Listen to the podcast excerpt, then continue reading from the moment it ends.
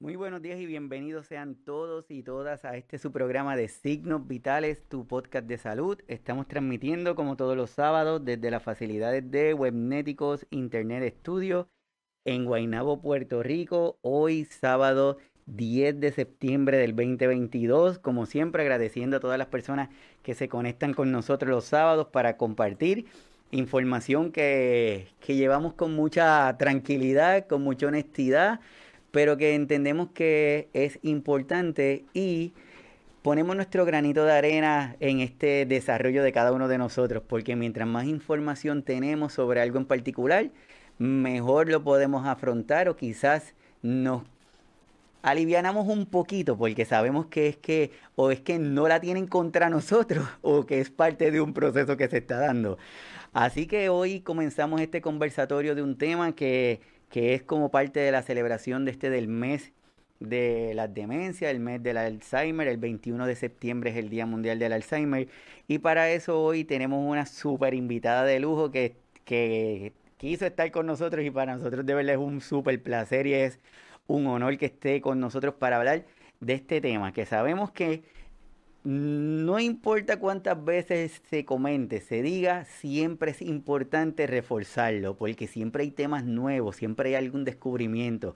Además de que hay siempre información que nos quieren vender algo que no, no es cierto, así que es bueno tenerlo ahí pendiente. Así que hoy tenemos la participación de una nueva colaboradora, ella es Ana Gratacov. Bienvenida Ana, ¿todo bien?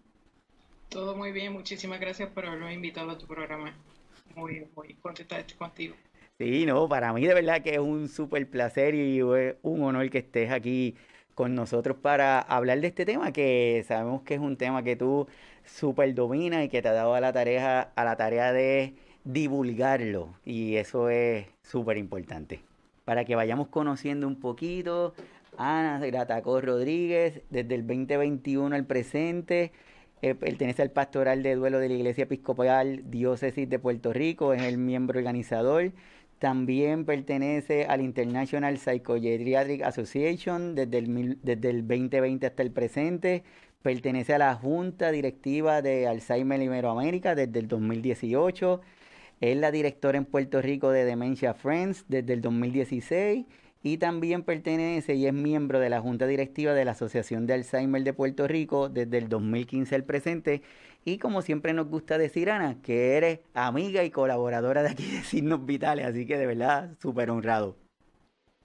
Igualmente para mí eh, estar aquí con ustedes y represento pues una organización que pronto cumplirá 40 años de fundada Puerto Rico, que es la Asociación de Alzheimer, eh, y la cual estoy muy honrada en representar como presidenta. Eh, y queremos decir que este, como, como tú habías informado anteriormente, el mes mundial del Alzheimer, declarado así por la Organización Mundial de la Salud en 1994. Pero desde el 2012, unido a Alzheimer's Disease International, el 21 de septiembre es el Día Mundial de la Enfermedad de Alzheimer. Nosotros en la Asociación de Alzheimer de Puerto Rico somos miembros de Alzheimer's Disease International, al igual que Alzheimer Iberoamérica. Ay, sí, súper. De ahí me gustaría preguntarte, Ana, esto de la pandemia, esta situación pandémica que vivimos y que todavía estamos, ¿cómo tú la viviste y cómo tú entiendes que pudo haber afectado a nuestra población de personas con demencia Alzheimer? Sí, eh, para mí fue un shock como para muchas personas, porque cambiar el estilo de vida de uno de esta manera tan drástica para cuidarnos, porque definitivamente fue para eso, para cuidar a la población. Eh, fue muy, muy difícil al principio. Uno pues se tiene que acostumbrar a todas estas cosas si uno es responsable con uno mismo y con los demás. Pero eh, el hecho de que uno tuviera que estar recluido en sus hogares, eh, no poder salir, tener que estar eh, con mascarilla, eh, causó una serie de eh, contratiempos para muchísimas personas, sobre todo para las personas con demencia, porque esto pues tuvo el, triste evento de, desorientar más a las personas. Una persona con demencia y sobre todo en una etapa más avanzada, pues es difícil mantener una mascarilla puesta así que se, le dificultaba a los cuidadores poder salir con sus familiares. Las visitas médicas, eso sí que, que tuvo un, grave efecto porque las personas empezaron a tener eh, temor de ir a una oficina médica para, y, resultar contagiados. Esto agravó muchísimas enfermedades crónicas en, muchísimas personas. la enfermedad de Alzheimer, las demencias, están consideradas como enfermedades crónicas, pero no, no vienen solitas, vienen acompañadas de diabetes o de presión alta, depresión, eh, muchísimas otras enfermedades que, se agravan también con, la reclusión que tuvimos que vivir. Eh, ahora estamos un poquito más libres, pero tampoco hay que bajar la guardia, porque sigue habiendo contagio todos los días, como quien dice, sigue habiendo muertes por la pandemia. En las personas adultos mayores, pues fue muy difícil eh, porque muchos necesitaban cuidados, pues de profesionales de la salud directo. Eh, necesitaban muchos servicios que, que, se interrumpieron, muchos fallecieron, muchos, eh, su demencia avanzó. Y esto lo pude ver personalmente con amistades de nosotros, amistades eh, personas que, que, nunca imaginábamos que, que estaban comenzando en un proceso demencial a través de este encierro y, y, y muchísimas otras cosas que han sucedido, por ejemplo, los temblores que, que ocurrieron previo a, la, previo a la pandemia, cómo este proceso se aceleró. Es, eso fue bastante, bastante triste para todos nosotros. Sí, es como tú dices, se aceleró bastante y, y en las estadísticas, como, como comentan, regularmente nuestros adultos mayores o las personas diagnosticadas con Alzheimer tienen de 3 a 5 condiciones crónicas que no es que padecen del Alzheimer nada más. Entonces tenemos a los cuidadores que también tienen esas condiciones crónicas y esa mezcla fue complicada. Y, la, y para los cuidadores, para los familiares que no podían ver a sus familiares porque estaban en, centros de cuidado, eso fue muy doloroso. Eh, eh, pensar que tú vas a llevar a un familiar eh, al hospital y no sabes si va a salir vivo del hospital, fueron demasiadas situaciones muy, muy críticas, muy, como diría yo, este, traumáticas hubo mucho trauma. Sí, fue bien complicado. Voy a aprovechar el tema y voy a compartir con las personas que están conectadas estas estadísticas que nos está que comparte la Asociación de Alzheimer Internacional también de datos del 2022 en donde dice si empezamos a ver desde arriba a la izquierda debajo de la imagen de, de esa persona que está ahí que dice que uno de cada tres personas mayores mueren con Alzheimer u otra demencia. Más de 11 millones de estadounidenses proporcionan cuidado no remunerado para personas con Alzheimer u otras demencias y dice que estos cuidados pudieran representar hasta 272 mil millones en el costo. Nada más con esa primera línea. ¿Qué, tenemos de entrada? Eh, es crisis.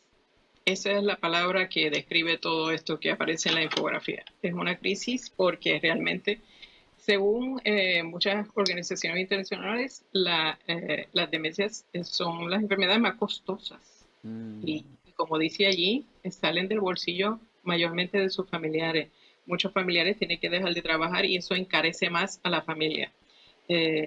Eh, no hay muchos servicios de salud que puedan proveer servicios específicos para una persona con demencia.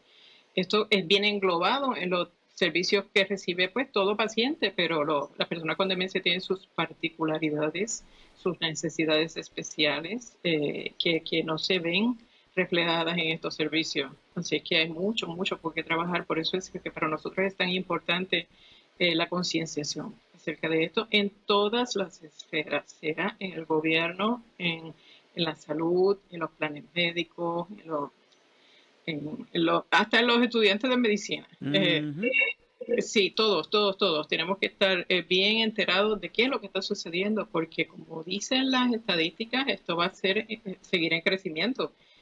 Se espera que para el 2050 se tripliquen los casos de demencia a nivel mundial. Cada tres segundos es diagnosticada una persona con demencia. Así que imagínate eh, la avalancha, el tsunami que va a venir eh, de, este tipo de enfermedades neurodegenerativas.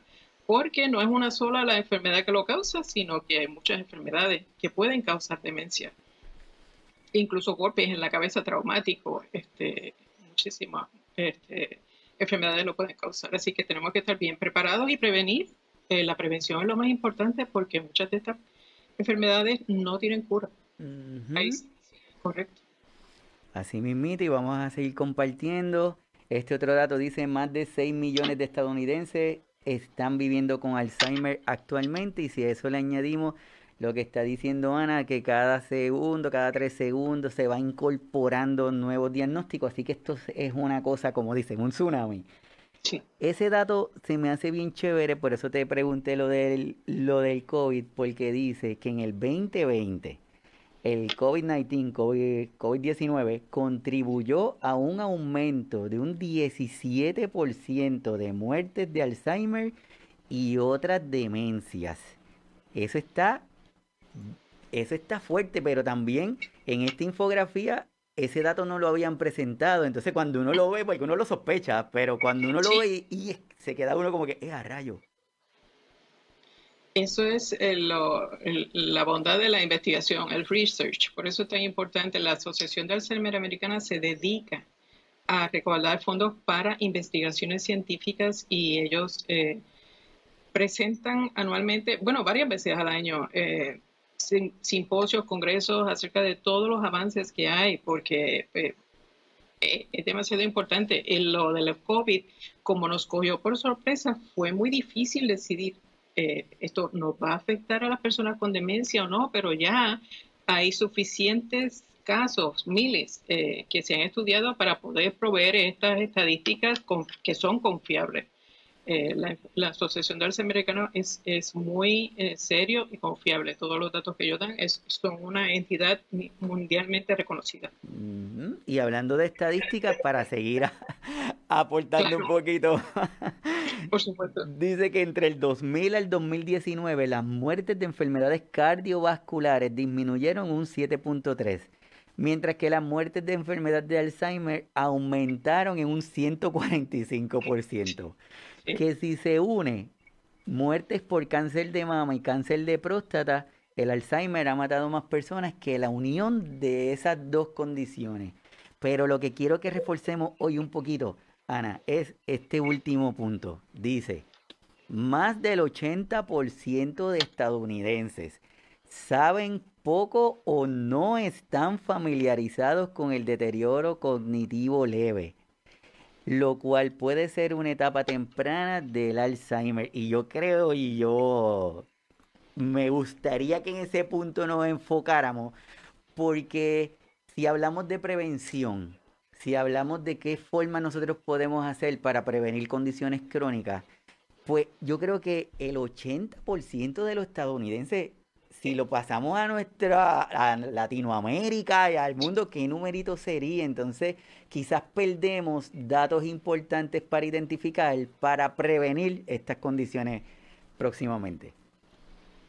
Correcto. Eh, por esto es que tenemos unas campañas eh, con lo que llamamos Dementia Friends, estos grupos de Dementia Friends, que hay en Estados Unidos, en toda Iberoamérica y sobre todo en Puerto Rico, para concienciar más allá de, pues, de lo que diría quizás un, gremio, quizás lo que diría la Asociación de Alzheimer, es para insertarnos en las comunidades, para que todo el mundo conozca eh, qué son las demencias. La prevención es lo más importante ahora mismo porque no hay cura para esta enfermedad. Y por, y, por estos números que, que, tú estás mostrando ahora mismo, esto es lo que nos mueve a nosotros, a ir a escuelas, a ir a universidades, a centros comunales, a iglesias, eh, ahora mismo hay varias iglesias que ya se están uniendo a estos movimientos de concienciación eh, en Puerto Rico y en, todo el Caribe están participando estas muchas iglesias. Eh, porque no nos damos cuenta en muchas ocasiones que es lo que nos está sucediendo. Nosotros podemos confundir quizás un comienzo de una demencia con un duelo complicado, quizás con una, como diría yo, preocupaciones, eh, porque hay, eh, hay demasiadas preocupaciones ahora mismo a nivel mundial, eh, hay mucha incertidumbre y, y, muchas veces esto no, cuando, cuando es, lo tenemos constante, afecta la memoria, pero también puede confundirse con un proceso demencial que está comenzando. En muchos casos en las demencias comienza con una depresión. Una persona que quizás en su vida nunca había tenido ningún tipo de depresión clínica y de momento vemos que está deprimido, esto es una señal también, pero también se confunde con tantas cosas que están sucediendo, tanta pérdida. ¿Quién no ha tenido pérdida durante estos años de pandemia, de, reclusión? Hemos perdido la libertad, hemos perdido muchos eh, trabajos, hemos perdido jóvenes en Puerto Rico. Muchos de los jóvenes se han ido a Estados Unidos a buscar una mejor vida, un mejor trabajo. Eh, profesionales de la salud, que eso es una crisis inmensa que hay. Eh, ahora mismo la Universidad ah, San Juan Bautista está abriendo un, programa de Physician Associates porque no hay mm, médicos suficientes. Y, veremos a ver si esto puede ser tiene, pueda tener una buena acogida en Puerto Rico porque hay sus pros y sus contras también. Este, hay, eh, en la comunidad médica hay quienes lo, ven con beneplácito, pero hay otros que lo ven negativamente. Pero hay que, pues, hay, hay que ver que, hay que tenemos que conseguir una solución para este problema y seguir concienciando, seguir, seguir hablando acerca de las demencias. Ahora mismo en Puerto Rico estamos avanzando bastante. Tenemos el pueblo de Loíza que el mes próximo se va a declarar como el primer pueblo dementia friendly de Puerto Rico.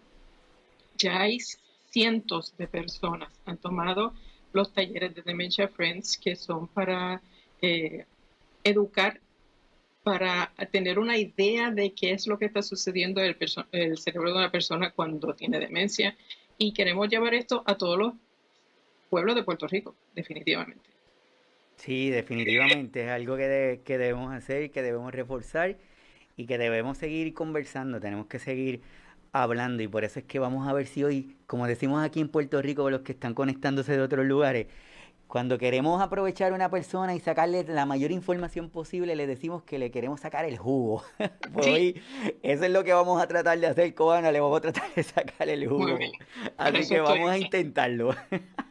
claro que sí. Quiero compartir con ustedes también esta información sobre, ya que estamos hablando esto de la demencia y podemos escucharlo y escucharlo y escucharlo, vamos a compartir esta información porque como estaba diciendo Ana, la, mientras vamos evolucionando, mientras se va teniendo más información, las cosas se van cambiando. Entonces, ya la definición de demencia ha tenido algunos cambiecitos por ahí, como por ejemplo esta que estamos compartiendo de la Organización Mundial de la Salud, en donde dice que la demencia es un síndrome, esa palabra es vital, es un síndrome que provoca el deterioro de la memoria, el pensamiento, el comportamiento y la capacidad para realizar actividades cotidianas. En, esa en ese primer párrafo podemos decir, Ana, que la demencia, al ser un síndrome, es que tiene muchas cosas, no es una sola cosa.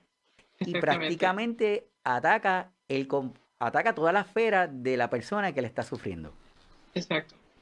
Sí, y lo más importante que dice es que eh, va peleando la capacidad para realizar actividades cotidianas. No es que de vez en cuando se te olvide algo, después lo recuerde, es que día tras día ya tú estás pidiendo esa capacidad de poder eh, ejercer tu trabajo, de poder este, eh, estar con tu familia, compartir.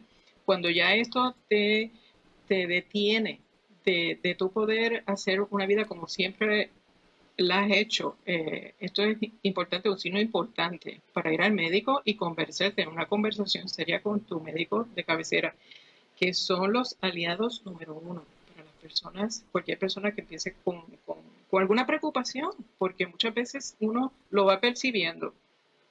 Algo me está sucediendo, no puedo estar tan ágil mentalmente como antes. Se me hace difícil hacer cálculos matemáticos como antes yo lo hacía, que lo en un abrir y cerrar de ojos. Cocinar, se me está quemando la comida a menudo, se me olvida, se me están olvidando las cosas o, o tengo dificultades, porque esto, esto ocurre mucho, eh, que se que confunden lo que ven, eh, quizás eh, un ejemplo clásico ha sido el de algunas personas que miran por la ventana, ven la ropa tendida en el patio y le dicen a su cuidador, mira, que mucha gente en el patio no se dan cuenta que realmente es ropa lo que está tendida. Este, este tipo de confusiones que interrumpen la vida cotidiana. Esto es, bien importante notarlo. Así mismito, pues vamos a seguir ya que nos das el pie forzado. Sí, sí. vamos entonces a hablar de lo que es o a ponerle la definición a esas palabras, actividades del diario vivir, que lo, que lo escuchamos mucho y lo dicen en muchas áreas. Pues para los que están conectándose, eh, las actividades del diario vivir se pueden dividir en diferentes áreas. Solamente vamos aquí a tomar dos, que son las actividades básicas del diario vivir, que se describe como es aquellas actividades orientadas hacia nuestro propio cuidado. El bañarnos, el comer, cosas que se dirigen hacia nosotros.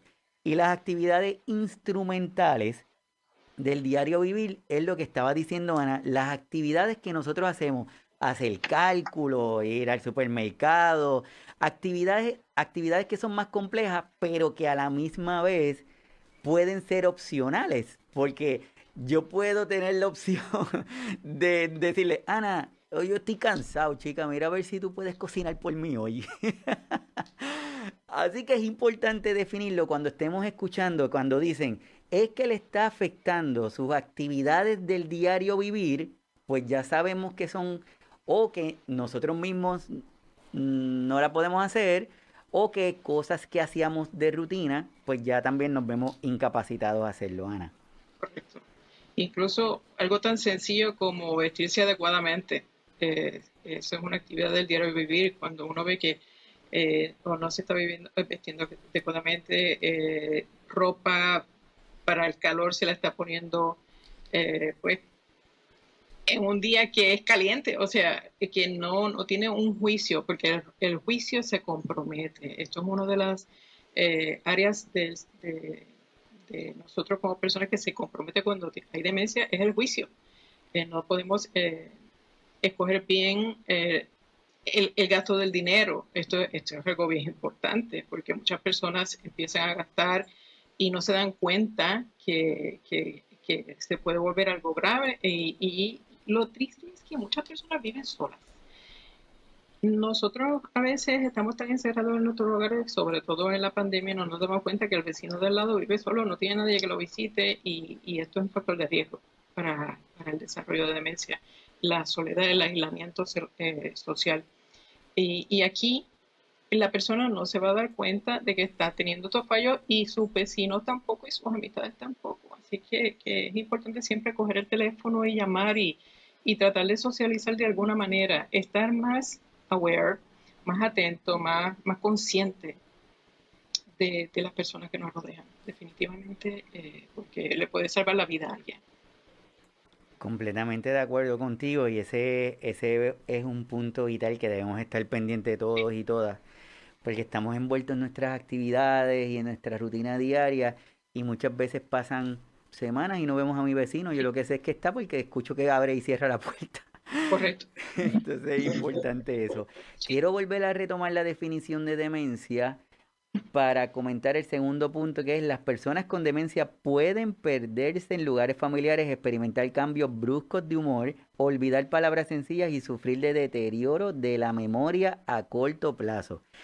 Y ese es el segundo dentro de las definiciones que queremos hacer, vamos a hablar de lo que es ese deterioro. Si le vamos a poner una definición a este deterioro cognitivo leve, bueno, antes de, antes de ir para allá, Ana, como tú dices, dentro, de esta, dentro de estos procesos de investigación, dentro de estos procesos de búsqueda de formas de cómo hacer, lograr una prevención, se han ido desarrollando procesos, se han ido identificando medios para poder identificar cuándo es que comienza una demencia o cuándo es que una persona puede presentar esos cambios de demencia. Y de ahí surge esa palabrita nueva que se llama deterioro cognitivo leve. ¿Qué tú nos puedes decir de este cambio que se puede dar o lo que las investigaciones han dicho para decir, mira, a Iván se le está olvidando las cosas, pero no es que empezó ahora, es que posiblemente fue desde X tiempo. Sí, correcto. Eh, esto es un término que no necesariamente predice eh, una, demencia, por ejemplo, tipo Alzheimer. Puede que haya personas que se mantengan pues, en deterioro cognitivo leve y puedan continuar su vida normal. ahora mismo no nos damos cuenta, pero entre nosotros eh, hay muchas personas profesionales que eh, han sido diagnosticados con deterioro cognitivo leve y pueden continuar su trabajo, pueden continuar incluso guiando, este, tomando sus decisiones en su vida cotidiana.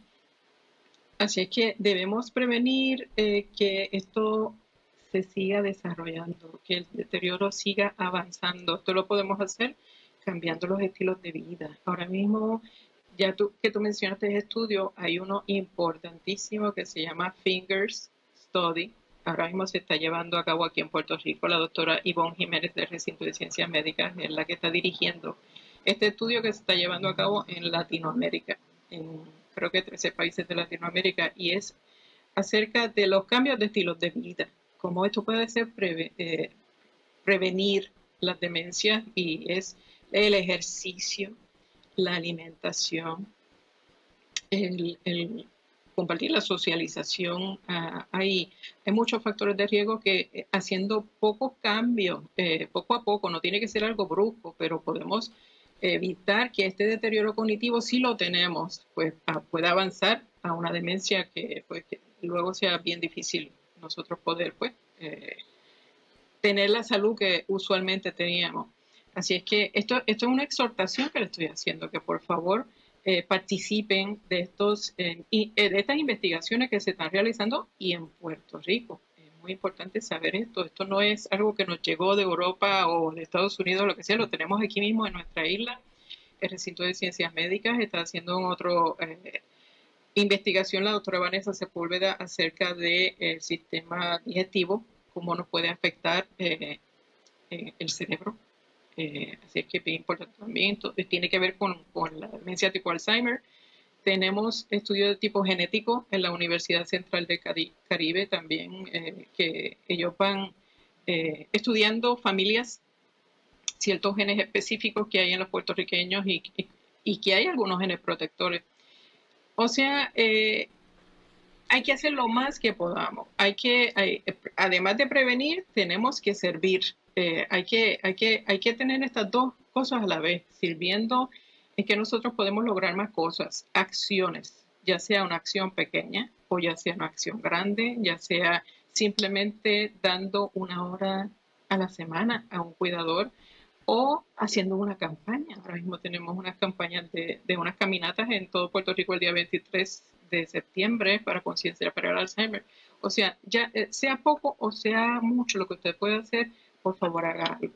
Aunque mm. sea eh, que, que, nosotros estemos en una oficina médica y quizás alguien esté eh, preguntando eh, y usted diga, ay, aquí voy a, quizás a hablarle un poquito de la demencia.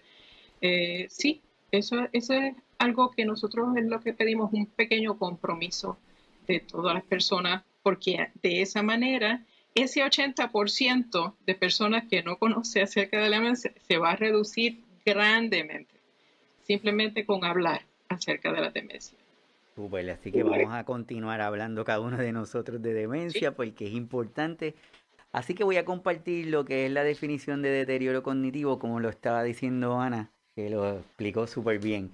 Dice que es una etapa temprana de pérdida de memoria u otra pérdida de capacidad cognitiva. Y capacidad cognitiva es lenguaje, percepción visual o de orientación en personas, y esta es la parte importante como lo estaba comentando Ana, en personas que mantienen la capacidad de realizar de forma independiente la mayoría de las actividades de la vida diaria. Y como hablamos ahorita, que las actividades del diario vivir son todas aquellas que pueden ser para nosotros cuidarnos o para hacer actividades y quizás son olvido, y con esto no vamos a decir que si se me olvidó por un momento donde puse los espejuelos, que me está pasando algo malo.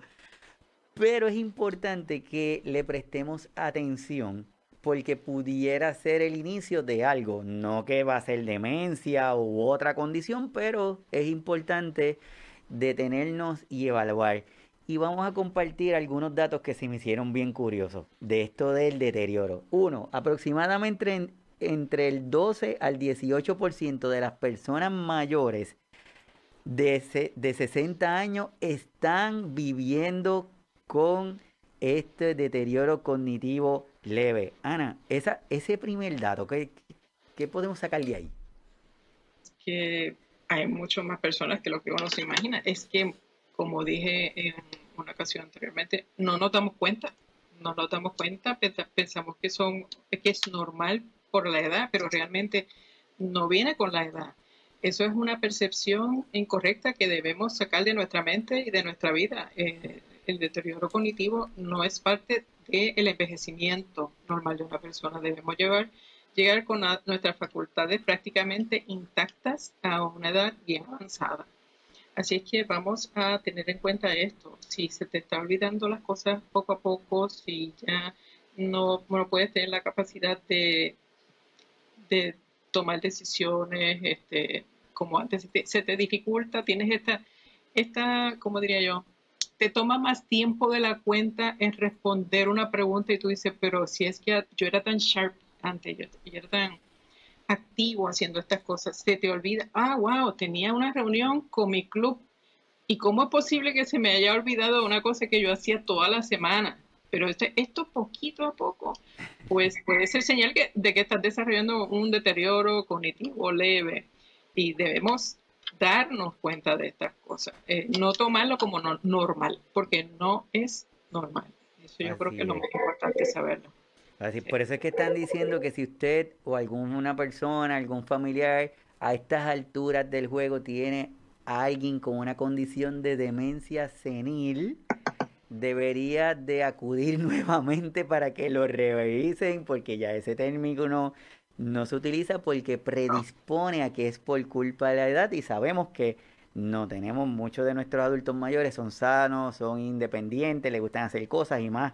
Con esta nueva longevidad, las cosas nuevas que se están viendo es maravilloso. Y aquí se estima que un 10 a un 15% de los individuos con deterioro cognitivo leve desarrollarán una demencia cada año, estos son parte de las proyecciones que se hacen, y más del 80% de las personas saben poco o nada de este tipo de condición, por eso es que hoy tenemos a Ana ayudándonos a hablar de este tipo de condiciones para poder reforzarlo, para poder hablar, para poder conocer, para poder crear la inquietud en cada uno de nosotros y comenzar a buscar esta ayuda para poder determinar qué vamos a hacer. Y dentro de lo que vamos a hacer, la pregunta sería, ¿Cómo logramos hacer ese diagnóstico precoz? ¿Cómo podemos, qué podemos hacer, Ana, para ayudarnos a esto? Sí, eh, es muy importante los eh, chequeos médicos por lo menos una vez al año. Y que nos hagan un chequeo total, completo, ya sea de, la condición, ya sea de, pruebas de sangre, todo. Porque que hoy estemos bien no quiere decir que el año que viene estemos igual hay enfermedades que empiezan poquito a poco y no nos damos cuenta. Hay veces que en nuestras familias hay eh, enfermedades eh, que tienen que ver con, los genes. quizás no, nos percatamos de eso. Eh, porque el controlar la diabetes, las enfermedades cardiovasculares, lo que es la depresión clínica, todas estas cosas, pueden prevenir a que desarrollemos algún tipo de demencia y, y deterioro cognitivo leve tenemos también que ver que hay ciertas eh, cosas, por ejemplo, el no dormir bien. Esto no nos ayuda para nada. Uno debe dormir este, entre 7 y 8 horas diarias. Uno debe alimentarse bien. Eh, la dieta mediterránea, que es espectacular para esto porque se basa más en pescado, y esto es el omega 3. Eh, estos suplementos que muchas veces el médico no, nos receta porque nos hace falta la vitamina B12. Eh, todo esto puede hacer que nosotros eh, frenemos este proceso que nos está comenzando. Eh, tenemos que tomar acción y conciencia de nuestro propio cuerpo. El cuerpo nos habla. una, hay veces que uno dice, wow, tengo estas ojeras y yo no estaba así. ¿Qué es lo que me está sucediendo? Ay, no dormí bien.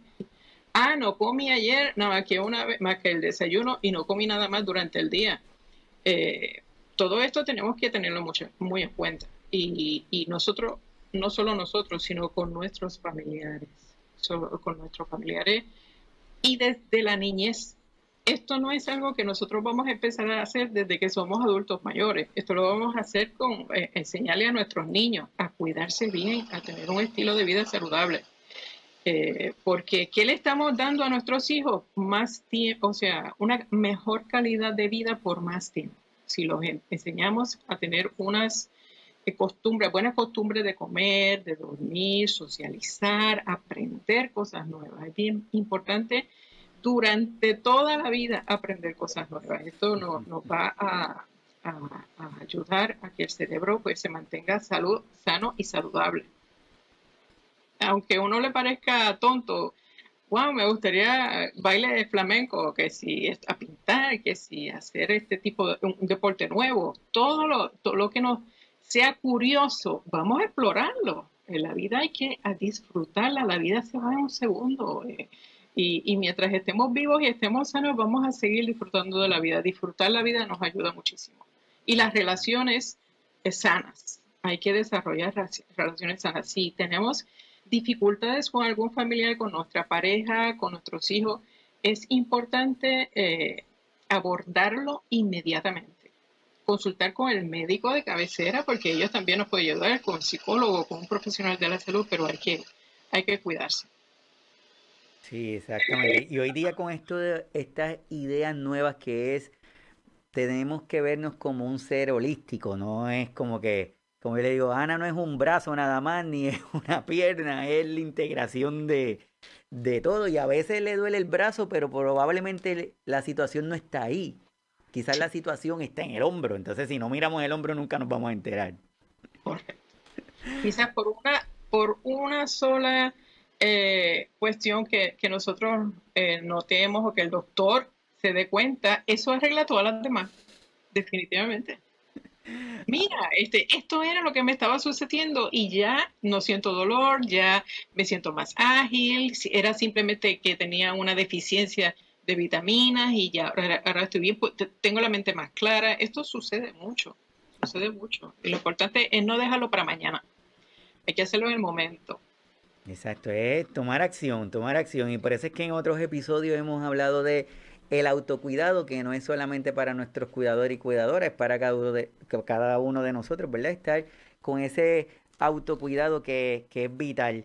Y ahí, pues, ¿cómo se, se, se realizan diagnósticos? Esto que estamos presentando no es exclusivo para uno diagnosticar una condición de demencia, pero todo, todo comienza con uno ser honesto con nosotros mismos y decir, algo me está pasando. Porque si nosotros no lo conversamos, si nosotros nos quedamos callados, nadie se va a enterar porque todo tiene que comenzar porque cada uno de nosotros tomemos esa acción. Así que es tomar esa acción, ir al doctor, eh, como dicen una vez, aunque sea una vez al año, para hacernos el chequeíto, ver que todo esté bien, donde está, donde todo se supone que esté, hacer las pruebas de laboratorio necesarias o el, lo que haya que hacer y de ahí se establecen los planes de manejo, si hay que ir donde algún especialista, si usted tiene alguna queja, tiene algún temor, tiene alguna inquietud, pues entonces la comunica para que entonces se haga una evaluación. Y el doctor, según la queja que usted tenga, pues va a decidir y va a tomar planes de acción junto con usted para poder aclarar. Así que todo comienza con uno ser honesto con nosotros mismos y tomar ese primer paso que es ir a acudir para tener una evaluación. Ana. Correcto. Sí, y es importante notar que, a través de estos dos años ha crecido mucho lo que es la telemedicina y tenemos que eh, hacer uso de esta tecnología. Eh, no, decir, pues no, no puedo ir, no puedo salir, pero, pero que lo tenemos a la, mano en un teléfono eh, móvil inteligente o en la computadora, nosotros podemos tener esta visita. Claro, no es lo mismo que estar en una oficina médica que el doctor nos haga un chequeo completo, pero podemos empezar por ahí. Mm. Eh, no dejar nunca de pasar las oportunidades. Hay psicología, que hay psicólogos que trabajan a través de telemedicina, este, médicos, este, e, incluso trabajo social. Así es que no, no detenerse porque no puedo salir o porque no tengo tiempo, porque eh, yo soy una... Eh, usuaria de telemedicina, eso sí que lo tengo que decir. lo hice y, y, para mí ha sido tan conveniente porque eh, puedo estar con mi médico a las 7 de la noche, puedo estar con mi médico hasta las 9 de la noche y me ha atendido, mira Ana, tengo este, ahora te puedo atender este, en 15 minutitos, ¿tú crees? Y yo, claro que sí, y ahí me llenará. lo que es la medicina, las pastillas, tienes algún síntoma. Claro, cuando es algo un poco más serio, pues entonces uno tiene que moverse y pedir un referido quizás a otro especialista, pero, pero no dejar pasar estas oportunidades que tenemos eh, de tecnología. Súper, sí, todo está, es, el beneficio, es, es utilizarlo oportunamente y adecuadamente y definitivamente eh, es un beneficio súper.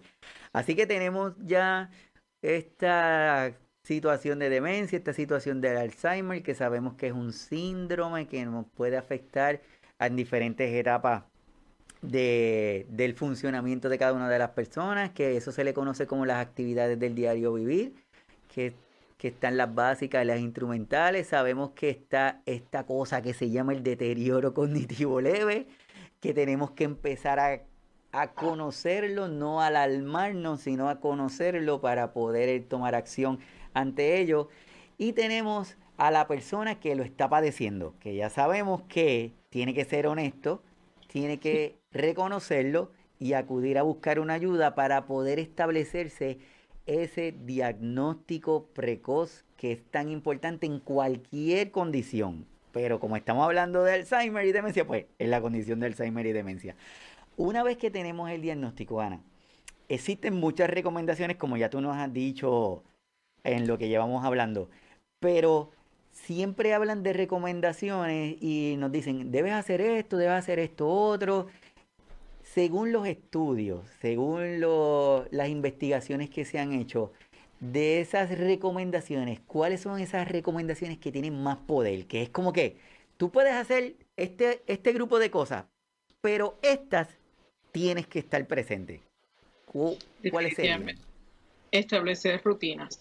Eso es bien importante, una rutina, tanto para la persona con diagnóstico como para el cuidador. Eh, a ponerlo en, algún sitio que usted lo pueda ver a la mano, mira. Eh, y, eso le va a facilitar la vida tanto a usted. Usted puede quizás eh, planificar la semana completa para la persona que usted está cuidando eh, o si la persona está con deterioro cognitivo leve, se puede ayudar a través de esto, de, la rutina. Pues mira, tal hora eh, voy a hacer el desayuno, a esta hora voy a visitar a mi médico, a esta hora voy a hacer, escríbalo. Tener a la mano también los teléfonos de emergencia es muy importante. Eh, ponerlo quizás en una mesa de noche, porque uno nunca sabe qué le puede suceder. Tenerlo en la cocina, avisar a sus vecinos porque es importante cuando usted tiene un diagnóstico, a veces usted no quiere, bueno, uno, uno es bien, bien celoso de su privacidad, pero en cuanto a la salud, pues uno tiene que, quizás ser un poquito más laxo y flexible. Es importante eh, siendo uno responsable o siendo responsable de otra persona, pues uno tiene que pedir ayuda, eh, solicitar ayuda en algún momento, quizás va a necesitar ayuda de un vecino o cuartel de la policía que se perdió su familiar. Así que tenga estos números a mano. Use un pastillero. Eso es bien importante, no perder de tomar las dosis diarias de sus medicamentos. Y un pastillero lo puede conseguir de cualquier plan médico, lo, regala, en los hospitales lo regala, en las oficinas médicas, eh, pero siempre estar pendiente de no perder las dosis de medicamentos, eh, porque esto le puede afectar muchísimo eh, su salud integral como, como dijo el doctor Rodríguez. Tener, mira, ahora que se está yendo la luz tantas veces, eh, tener un flashlight, ténganlo a la mano. esto puede evitar una caída y una caída puede ser quizás consecuencia de algo más grave para usted. siempre tenga un flashlight. Hay unos pequeñitos que usted puede poner hasta en el llavero. alimentarse correctamente es bien importante. Mire, eh, puede hacer sus menús eh, y si se le hace difícil puede consultar con un dietista eh, o, con su propio médico de cabecera también le puede ayudar en este sentido. socialice. Es bien importante. Vamos a poner en esa rutina del día llamar. Voy a llamar a mi amiga, voy a llamar a mis hijos, voy a llamar a tal persona. sea sea persona con diagnóstico o cuidador, pero siempre vamos a, tratar de, llevar eh, esto, esto paso a paso, paso a paso, se le va a, facilitar muchísimo la vida el día de hoy. Súper, perfecto. Tenemos, o sea que todos los caminos conducen a que es importante establecer estas rutinas que sean rutinas saludables. Como yo tengo una persona que me decía, no, doctor, pero si yo tengo mi rutina establecida, yo me levanto, desayuno, veo las noticias de la mañana, veo las del mediodía y por la noche, pues veo las de por la noche. Esa es mi rutina, pues lo único que me está pasando es que no estoy durmiendo bien, no sé por qué seré yo, pues seguro si lo que tienes en ese, esa mente es cosas negativas, así que es establecer estas rutinas que sean rutinas saludables y cambiarlas.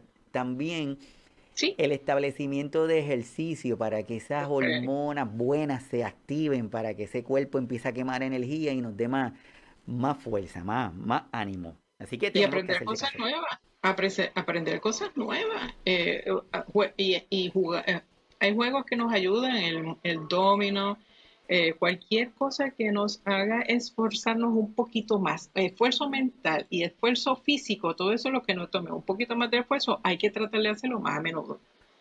Eso nos va a proteger a nuestra mente y nuestro cuerpo, el corazón también, porque el corazón está directamente relacionado a lo que es el cerebro. Todo esto que nos haga dar más oxígeno, nos haga pensar más, eh, a tratar de aprender cosas nuevas. No es simplemente prender el televisor y mirar no es simplemente coger el periódico y leerlo o coger un libro y leerlo, no, es aprender algo, algo diferente. Así es, así es. Así que si tenemos esta parte de, ya tenemos nuestros cuidadores, tenemos a las personas, y siempre que hablamos de condiciones y cuando hablamos de diagnósticos, estos diagnósticos de demencia, diagnósticos de Alzheimer, mm, como nos han puesto tanta cosa en la cabeza y nos han tratado de estigmatizar condiciones, cuando le decimos a alguien, mire, es que tienes una condición de demencia, aunque sea inicial, piensan en lo peor.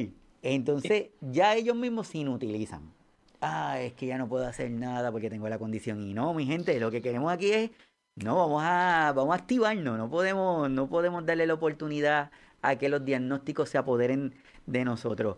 Vamos a mirar un poquito a los cuidadores. Ana, ¿qué tú crees? Claro. Sí, bueno, me gustaría conocer cuál es la definición que tú le pones a lo que es un cuidador o una cuidadora. Si te pidieran esa definición, ¿cuál sería? Sí, la persona que se encarga eh, la mayor parte del tipo de, de como eh, es redundante, pero es así, de, estar pendiente de que esta persona tenga todo lo necesario, de que coma bien, de que eh, haga sus su, su actividades rutinarias, eh, que, las, que las haga eh, todo el tiempo. O sea, y, y, hay diferentes tipos de cuidadores. Hay cuidadores que son formales, que son los que uno pues le tiene que pagar para que cuide al familiar. Hay cuidadores familiares, que serían quizá hijos o, nietos o, la pareja. Muchas veces cuidadores son los esposos o las esposas. Hay cuidadores de relevo. Esto es bien importante porque no necesariamente están ahí 100% con la persona, pero sí te van a hacer la compra, te van a traer las medicinas, te van a hacer cualquier otra cosa que tú necesites. Eh, son de relevo. Hay muchos tipos de cuidadores, pero lo importante es que están pendientes de la salud integral de esta persona, están pendientes de las necesidades de esta persona, pero eh, constantemente, o sea, todo el tiempo. No es quizás una persona que venga a visitarte y ya se fue y no lo vuelves a ver en uno o dos meses, no, una persona que está constantemente pendiente de la salud, de, de la salud integral de la persona, sea familiar o no. Así es, súper. Y es como tú dices, estos cuidadores y cuidadoras muchas veces fueron se convierten en cuidadores sin quererlo o sin tener toda la información, entonces le causa poquito más estrés. Por eso estoy compartiendo con ustedes y los que están los que luego van a escuchar el episodio por el podcast, voy a leer algunos datos que dicen los altibajos de la labor del cuidador o cuidadora. El cuidado de familiares con trastorno mental grave acarrea sentimientos de estigma y carga. No obstante, estas experiencias pueden ir acompañadas de experiencias positivas, ¿verdad? Dice, por regla general, los y los cuidadores o las cuidadoras de familiares han cuidado de un ser querido durante 15 años. Y entonces aquí volvemos y nos detenemos porque no es que le dolió el pie, no es que le dolió la, la panza, no es como antes que antes decían mucho, no sé si te has escuchado Ana, que dicen, es que lo mandaron para mi casa porque ya, no hay nada más que hacer.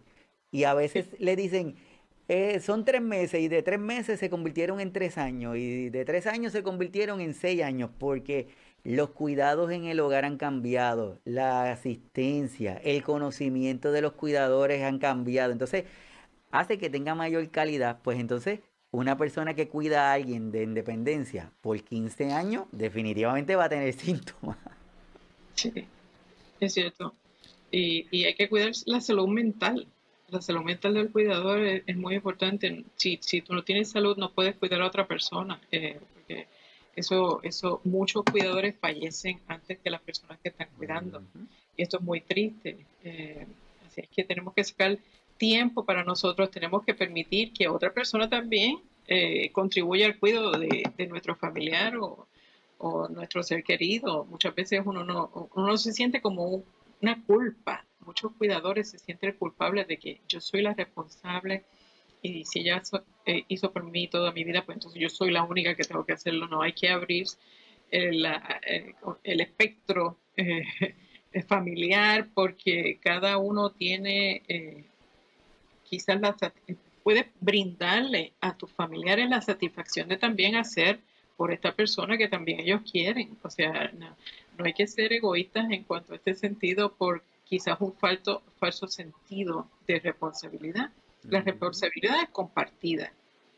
Tanto los niños de la familia pueden ayudar a cuidar, quizás eh, leer, leer un libro con, nuestro abuelito o ver las fotos favoritas o jugar con ellos. Eh, los jóvenes también pueden ayudar, quizás cuando una persona ya está encamada, pues hay veces que los cuidadores pues casi siempre son personas entre 45 y 55 años. Estos son eh, los datos que tenemos, que es el promedio pues hay veces que ya físicamente no podemos estar tan pendientes, o sea, y necesitamos de estos adolescentes que tenemos en nuestro hogar, mira, ayúdame a virar a tu abuelita porque se me hace un poquito más difícil para que no le den úlcera. Eh, cada persona puede ayudarse, un cuidador necesita ayudarse. Y, si ese cuidador se enferma y tiene que ir al hospital, ¿qué va a pasar con esa persona que está cuidando? Si no ha hecho esta, esta um, como diría yo, esto de, buscar otra persona que, se familiarice con la persona que, está cuidando, porque no es lo mismo que esta persona con demencia esté viendo estas dos personas que estén y de momento no ve una, pero ve la otra, pero que y se introduzca alguien nuevo, pues esto puede ser contraproducente, puede tener temor, puede confundirlo más, desorientarlo más. Siempre debe ser eh, por lo menos dos personas que estén cuidando a, las personas con demencia que, se familiaricen. Hay que, hay que hacer un equipo. Eh, la enfermedad de las demencias eh, eh, que provocan demencias requieren de un equipo, requieren de una comunidad. es importante tanto el médico como el psicólogo, el trabajo trabajador social, la iglesia, si, si son personas este, que les gusta ir a la iglesia, es bien importante también. Nunca eliminar esto de las vidas de las personas y la espiritualidad para ellos es muy importante, tanto para la persona con demencia como para el cuidador. Hay que fomentar que lo continúen haciendo. Esto, esto eh, o sea, it takes a village. Eh, toma mucha gente, no uno solo. No, debe, no debemos dejar esa carga para una sola persona. Completamente de acuerdo, por eso el establecimiento de estos nuevos roles a diferentes miembros de la familia es súper súper importante. Estoy completamente de acuerdo contigo, Ana. Isabel dice, todo muy bien, pero quiero hacer una pregunta, quizás no sea el momento o pueda representar otro tema, no sé. Quiero saber por qué fallecen tantas personas con esta enfermedad. Gracias. Ana, esa preguntita, ¿qué tú crees? Eh, Efectivamente son enfermedades neurodegenerativas, van destruyendo el tejido neuronal, eh, lo, que, lo que nos hace funcionar. Eh, y, al ser neurodegenerativo, pues eh, las facultades o, las habilidades o, el pensamiento, todo va eh, disminuyendo su, su, funcionamiento y esto obviamente pues, pues, por eso es que la persona muere porque ya va a dejar de, de poder percibir, de poder sentir, de, de poder este, hablar. Eh, y, físicamente también eh, de tragar. Muchas personas fallecen porque se ahogan, eh, se afectan de, de, una manera tan y tan, eh, no quiero decir terrible, pero sí lo es, este, cómo el cerebro controla todas las funciones corporales. Y si el cerebro, que es el que lo controla todo en el cuerpo, se daña, pues tristemente, pues la persona fallece. Así es, y también a, Isabel que tal vez quizás tenemos la percepción también de que están muriendo más personas, pero es que también se ha visibilizado más la condición. Entonces, al prestarle más la atención, pues nosotros podemos, quizás se nos hace que están muriendo más, pero es porque lo estamos identificando más, lo estamos viendo. Es como, no sé si le ha pasado, que uno, uno ve, por ejemplo, un automóvil y le gusta, y uno dice, ah, chévere, ese auto se ve bien nítido. Pero cuando va por la calle, para donde quiera que mira, esté, esté el auto ese que nos gustó, y, pero no necesariamente es que todo el mundo lo acaba de comprar. Quizás ahora que nuestra atención se presta más a estar pendiente de él.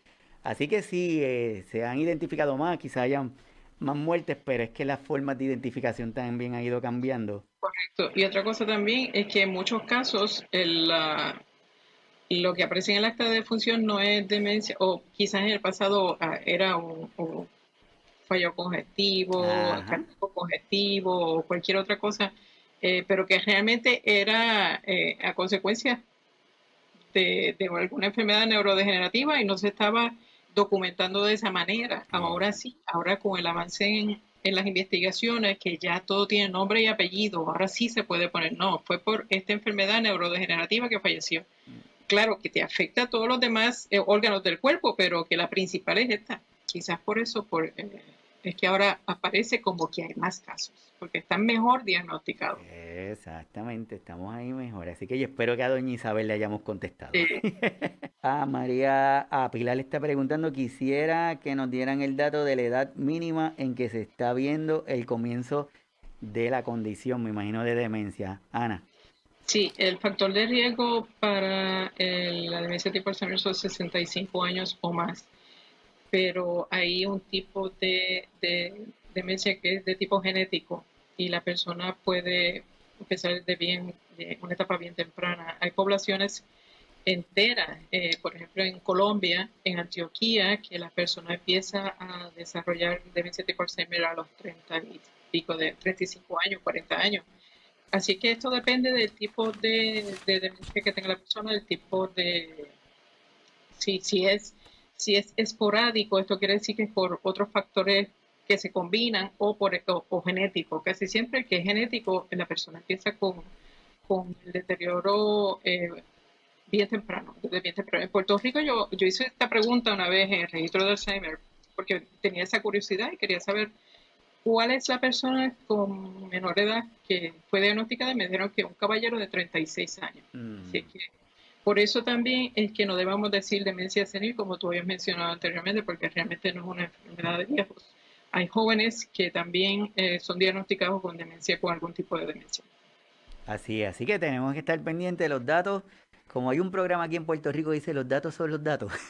Sí, Entonces tenemos que seguir educándonos, tenemos que seguir buscando esta data para poder identificar. Y esa es la intención, conocer que demencia no es sinónimo de viejo, que demencia, Alzheimer no es sinónimo de personas adultas, sino que tenemos jóvenes que pudieran estar teniendo esta condición y si nosotros no estamos pendientes, la vamos a dejar pasar y va a tener la consecuencia de los síntomas obvios de aquí a X cantidad de años cuando lo pudimos haber identificado antes. Así que... un, dato, un dato bien importante que estamos divulgando mucho aquí en Alzheimer's Disease International es el hecho de que si controlamos los factores de riesgo eh, desde la niñez, eh, podríamos quizás evitar en un 40% los casos de demencia que son diagnosticados. Esto fue divulgado por la revista Lance, The Lancet en el Lancet Commission del 2020. Esto lo pueden accesar a través de, del Internet.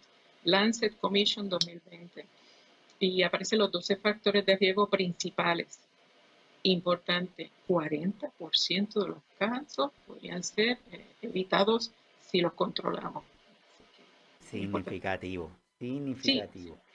Así que nada, todos los que están conectados, súper, muchísimas gracias. Cualquier cosa, déjenos sus preguntas y sus comentarios y luego los estamos viendo porque ya le estamos, ya, ya estamos, literal dije que íbamos a tratar de sacarte el jugo, Ana, yo creo que lo estamos haciendo. Pero para para ir cerrando, cuando te estábamos presentando, estaba comentando que eres miembro de la Junta de la Alzheimer Iberoamérica y voy a compartir aquí una información para que si nos puedes dar a grosso modo qué es lo que hace Alzheimer Iberoamérica, también lo de Dementia Friend, entre otras cosas que estás envuelta. Sí, eh, la red eh, de Alzheimer Iberoamérica es una federación de países, eh, de asociaciones de Alzheimer de diferentes países, incluyendo España. Nosotros nos reunimos muy frecuentemente ahora y ahora más que nunca, ahora en el mes del Alzheimer estamos reuniendo muy a menudo para eh, crear instrumentos quizás para, los cuidadores. Estamos haciendo ahora mismo una guía para eh, estimulación cognitiva en, el hogar. Eh, tenemos congresos anuales. Ahora mismo tenemos lo que llamamos la primera Universidad Alzheimer Iberoamérica 2022 en Montevideo, Uruguay que, va a ser entre los días 25 al 28 de octubre. Y si están por allí, por el área circundante, pueden eh, estar con nosotros y acompañarnos. Tenemos congresos el año próximo, lo más probable es que vamos a tener el Congreso de Alzheimer Iberoamérica en Uruguay eh, igualmente. Y cada año nos rotamos un país. En Puerto Rico, pues esperamos que para el 2024 tengamos el Congreso de la Federación Alzheimer Iberoamérica eh, así es que nuestro suelo boricua, pero, pero somos 21 países. Y no es que somos 21 asociaciones, porque eh, en España son alrededor de 320 asociaciones que componen CEAFA y CEAFA es el que es miembro de Alzheimer Iberoamérica, así que eso se multiplica por más, no son, no son simplemente 21, son mucho más. Eh, así que pues todos tenemos uno, nuestro mismo norte, que es el, la investigación, eh, divulgar eh, todas las investigaciones recientes de todos los investigadores de toda Iberoamérica, eh, el cuido, no tan solo de la persona con demencia, sino de, de los cuidadores. Para nosotros el cuidador es de suma importancia. Y, en Puerto Rico, pues el miembro de Alzheimer Iberoamérica es la Asociación de Alzheimer de Puerto Rico, que también pues, soy de su junta directiva.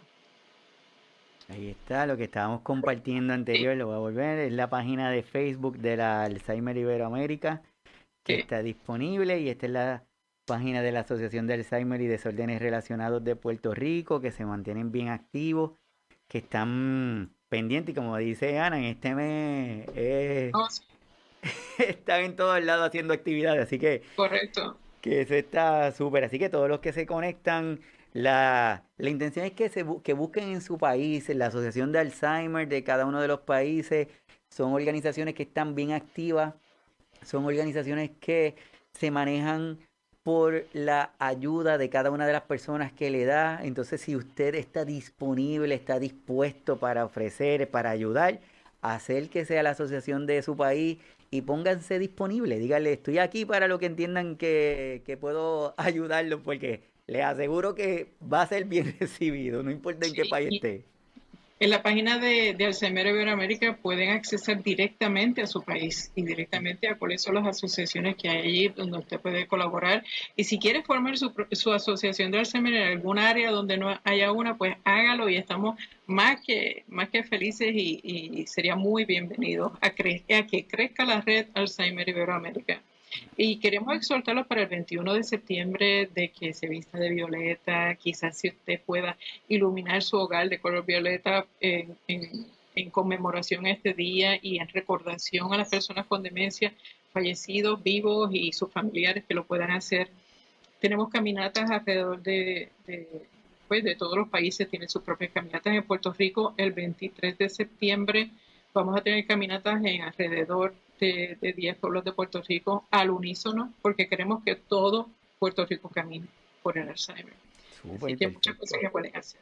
Perfecto, así que todos los que están conectados, por favor, vamos a, a seguir colaborando. Y antes de terminar, un paréntesis, esto aprovechamos de que hoy es el Día Mundial de la Prevención del Suicidio, por lo tanto abrimos este espacio aquí bien rapidito para cada uno de nuestros cuidadores, cuidadoras, cada una de las personas que están conectados, no importa en qué lugar usted se encuentre, en qué país esté, si usted siente, usted entiende que está perdiendo ese control, que ya no puede más, que necesita ayuda, mire, valórate y busca ayuda.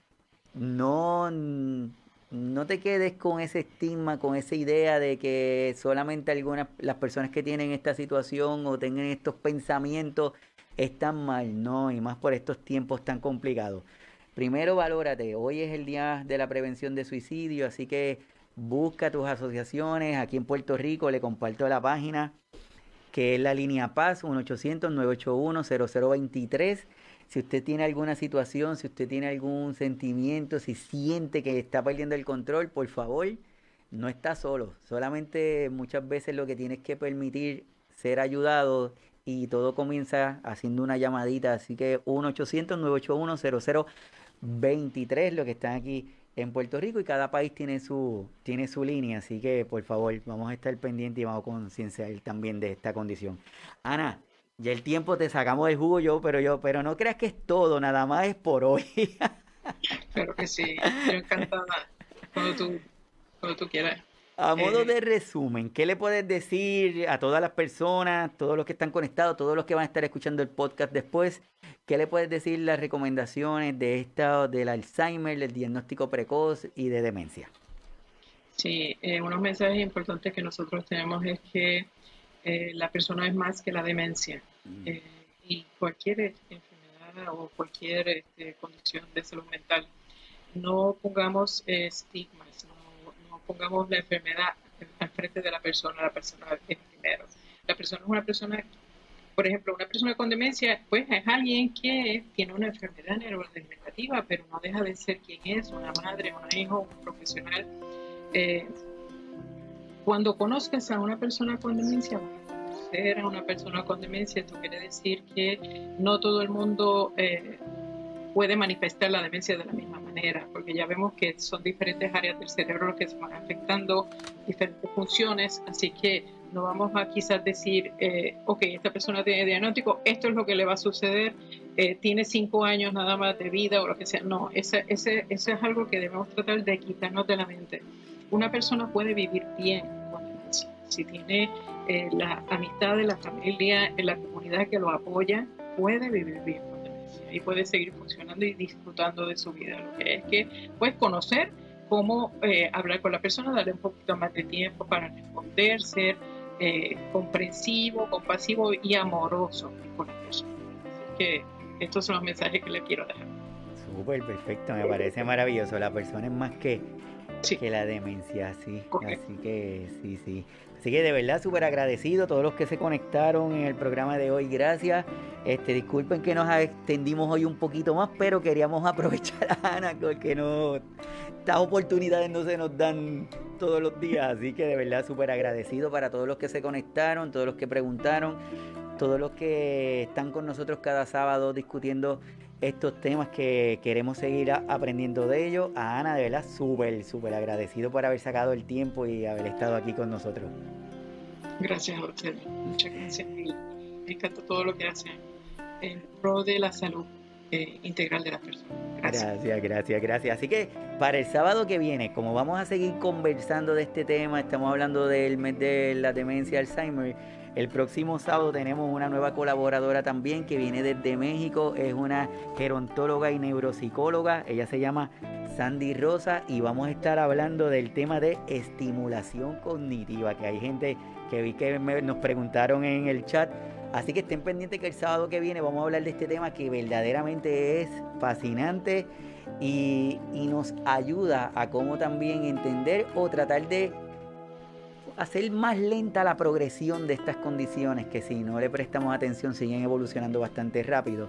Así que el sábado que viene, 11 de la mañana, horario de Puerto Rico, los esperamos aquí con otro episodio más de Signos Vitales y suscríbanse al canal de YouTube, por favor, para que sigamos progresando y que sigan viendo más personas, sigan viendo los episodios. Desde Puerto Rico, muchas gracias por haber estado. Ana, súper gracias. Nos vemos luego. Que la pasen súper bien. Bye. Bye.